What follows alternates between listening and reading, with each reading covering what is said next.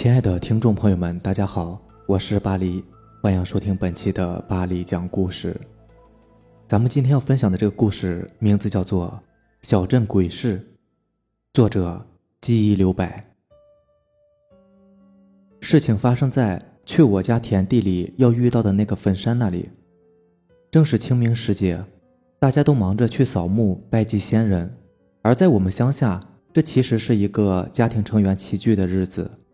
我们家是一个大家族，在小寨这边，我们应该是人口最多的一个家族了，住了二十多户，这还包括那些一家有几兄弟，然后还没有分家的。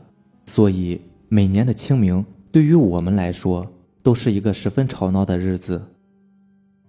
因为有些坟地选址不一样，我们几乎都是满山的转，各家把各家的分支祭拜完之后，才集中到老祖宗的坟那里去吃些东西。而我奶奶出事，就是在去坟山那儿拜祭我们太奶奶的路上。按说，其实那片坟地离大马路是很近的，站在上面往下看的话，就能够看到大马路，也能看到半个镇。在大白天，应当是不会那么容易出事的。可是那天，我奶奶偏偏就遇见了。她是跟大伯一起过去的，因为纸钱没带够，我大伯就往回走去买。我奶奶一个人往坟地里走，路上还会遇到已经拜祭完回来的乡亲，又是另一番的热闹。到了坟地，还会遇到正在吃东西的，大家都很好客，总会拉着乡亲吃上一点拜祭剩下的东西，喝点小酒。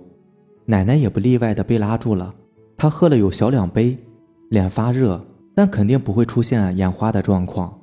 她辞别了乡亲，往太奶奶的坟边走，说也奇怪。就这么一小节路，忽然就变得很安静，安静到连风声都没有。只是奶奶到底年纪摆在那儿，经历的事情多，她也没有多想，继续往前走。到了坟边，她就看到太奶奶的坟上竟然已经摆了祭品，只是没有像人家一样把坟上的草清理干净。再近一点，奶奶就直接被吓到了，因为她看见一个穿着破破烂烂的老太太正蹲在太奶奶的坟前。抓祭品吃，我奶奶不敢上前，看了一下四周，一个人也没有，只能哆嗦着问那个人是谁。好一会儿，那个人都没有回答我奶奶，只是不停的抓着祭品吃。我奶奶总觉得站在那儿不是事儿，伸头也是一刀，缩头也是一刀，于是给自己壮着胆子往前走。奶奶刚动，就在这时，那个老太太就朝着我奶奶的方向看了过来，奶奶直接被吓了个倒仰。因为他竟然看到了那个人是我太奶奶，乌青的发黑的脸，还会看到有虫子在脸上爬，口中不停的有黑水流出，落在胸前，一边笑着一边朝着我奶奶看过来。强忍着害怕，因为我们那边的人坚信鬼也是怕恶人的。奶奶不停的大骂着，各种能够想到的污言秽语都骂，她自己都不记得自己到底是骂了些什么。只是为了让自己不落气势，扯着嗓子大骂、吐口水。可是这些在那一刻似乎都没有用了。太奶奶不仅没有退后的样子，反而朝着我奶奶走去，做着乞求状。看着越来越近的太奶奶，我奶奶终于忍不住的颤抖了起来，最后直接昏了过去。后来是邻居的大婶看到了我奶奶，叫来人把奶奶背回了家。到家后，神婆来我家看了我奶奶。就说是冲撞了前面一家的老人，到路口烧点纸就过去了。大婶后来跟我爸爸他们说，他烧完纸后准备回来的时候，就看到了我奶奶，刚准备打招呼，就看到我奶奶突然停了下来，接着奶奶脸色变得惨白，然后就不停的朝着路口大骂。不知道的人会以为我奶奶疯了，大婶多少也知道一些，知道奶奶可能是冲撞到了，她怕一个人搞不定奶奶。于是就往上去喊了几个老乡，回来后就看到我奶奶昏倒在路边了。之后奶奶生了一场病，躺在床上三天才好转起来。这件事也就这么过去了。只是从那以后，我奶奶到了清明节就再也没有去过我太奶奶的坟上拜祭了，都是让我大伯去的。下面这个故事名字叫做《葬礼上的恐怖事件》。以为世界真的就是自己看的样子，科学解释一切。但是三个月前在农村的一次经历，彻底的改变了我的人生观。一七年的七月初，接到老家电话，发小的亲姑姑去世了，死于肺癌。跟发小认识有二十多年了，关系不是一般的铁。接到他电话后，我火急火燎的请了假去看他，顺便帮他张罗一下他姑姑的葬礼。他姑姑是离异，没有子女，而他呢，父母早就离婚了，所以他是跟着姑姑成长起来的。我知道他姑姑在他心里的重要程度，所以接到他电话时，我只说：“别着急，有我呢。”回了老家，看到他的样子，我这堂堂七尺男儿真的很想哭啊！一米七身高。瘦的只剩骨头了，脸上一脸的乌黑，暗黄的脸皮紧紧的贴在颧骨上，单薄的嘴唇深深的抿着，穿着一身脏兮兮、像是几天没有洗的牛仔服。说实话，跟街上的乞丐简直没有什么两样。我心想，这还是那个从小跟我玩到大、万事不赢于心的大咧咧的邻家男孩吗？他见了我之后，终于挤出了一丝难看的笑容：“你来了。”接下来就是跟他一起操持姑姑的葬礼的事儿，就是应付应付各类的或真或假的客套慰问，然后就是联系灵车、火葬场，安排各类亲朋好友住宿、饮食等等。中途去看了下他姑姑的灵体，在临时搭设的灵棚放着，身边摆了很多花圈，因为正好是夏天，尸体也存放在那儿已经快十个小时了。说实话，要不是穿的入殓的衣服紧紧的绷着。还有各种烧的纸钱、佛香，屋子里肯定都是尸臭味了。我和我那个发小趁着不忙的时候去灵堂看，正好大厅里没有什么人，我先进去看了一下，他紧随其后。因为大学毕业以后，我俩就没有联系过了，也没有参加过什么葬礼，所以虽然很害怕，但是主要还是猎奇心理占主要位置。到底人死之后会是个什么样子呢？我绕过花圈，走到棺材边一看，他姑姑穿着纯白的殓服，躺在简陋的、刷着不均匀红油漆的棺材中一动不动。因为角度的关系，煞白的脸正好对着我，我浑身一惊，怎么跟活着一样啊？我又仔细的看了看，突然从左侧摆着各类杂物的桌子上跳出了一只黑猫。不错，除了亮亮的大眼睛外，纯黑纯黑的一只黑猫。喵的一声，突然跳进了棺材里，把我俩吓了一跳。我下意识地抓住了发小的手，后退了一步。突然感觉不对，我抓了一个空。他不是一直在我身后跟着我吗？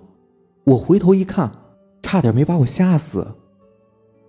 他站在那里一动不动，眼睛直勾勾地盯着棺材里的尸体，丝毫没有注意到刚才发生的事情。最令我脊背发凉的事情是。他站在那直勾勾地盯着尸体不说，嘴角还一直在诡异的笑。高高伟，高伟，我下意识的大喊，也给自己壮壮胆子，喊了一声没动静。兄弟，你怎么了？你别吓我。他慢慢的转过头，眼睛一直没有离开尸体，也一直诡异的笑着，慢慢的声音怪怪的说：“你回去吧，开始了。”你们可以想象我当时的心情吗？大脑一片空白，心想都怪这个黑猫。我二话没说，也忘了猫正蹲在尸体上，抄起身边的板凳就抡了上去。黑猫一下子跳开了，凳子正好砸在发小姑姑的上半身的左胸处。哎呀，完了！我心想摊上事儿了，还没有来得及细想，刚想转身跟兄弟道歉，突然在我刚要转身的一刹那，我余光一扫。那个尸体动了一下，不仅如此，突然不知道从哪里冒出了一阵呻吟声，好疼啊！惯性力量让我转在半空中的身体突然僵在那里，是不是看错了？哪里来的声音呢？这时，发小不知道哪里来的力量，狠狠地抓住我的手，把我拉到了外面，手的力道像是要捏断我的手臂一样。我不知所措，大脑也是一片空白。后来的事情我已记不得太多，只记得模模糊糊的躺在了另外一个朋友家里等消息。他们说我太累了，在即将举行的葬礼上，跟发了疯似的做了一些正常人无法理解的事情，还说了一些葬礼上发生的一些奇怪的事情。我也没有细听，主要是太累了。再有今天发生的事，也超乎了我这个从小在马列主义、无神论教育下成长起来的新世界青年的想象。但是我可以肯定的是，那发小的诡异笑容、尸体的颤动和不知从哪里来的声音，这一切都是真实的。只是事情过去三个月了，不敢再去想而已。这个故事的名字叫做《洛阳农村山区灵异事件》。洛阳农村山区灵异事件发生在零几年的时候，事情就发生在洛阳的一个县村庄里。在农村生活过的朋友应该都知道，如果被什么不干净的东西摸了，或者是见到了什么不干净的东西，人就会生大病，并且会一直病着。那一年我才十岁，我弟弟才十个月大，还在吃母乳。母亲为了跟弟弟断奶，就决定去娘家住一晚。一大早，妈妈就去了外婆家，我和爸爸在家带弟弟。白天还好，到了晚上，弟弟就闹个不停。由于小孩哭闹，妈妈决定晚上赶回来。后来就遇到了洛阳农村山区灵异事件。外婆家距离我家。有半个小时的车程吧。傍晚的时候，妈妈回来了。可是从回到家开始，妈妈就一直头疼，然后四肢无力，不想吃饭，不想说话。看了医生，说是发高烧了，就开始打吊针，连着打了四天。妈妈一天比一天虚弱，都没有讲话的力气。再后来，给妈妈看病的医生就说话了，他说让我爸爸去找个神婆吧，看看是不是遇到谁了。那个时候在农村，医生也就是小诊所的土郎中。他口中说的“遇到谁了”的意思是遇到死去的人。这件洛阳农村山区灵异事件在当地广为流传。医生走了之后，爸爸就出门找了神婆。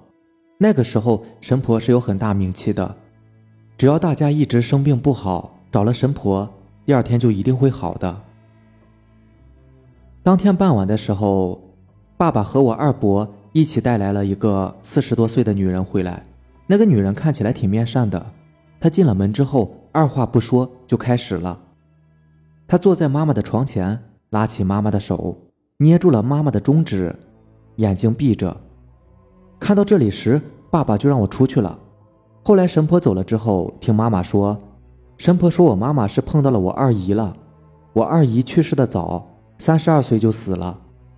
神婆说，她看到我二姨穿了一身白色的衣服，坐在一块大石头上面。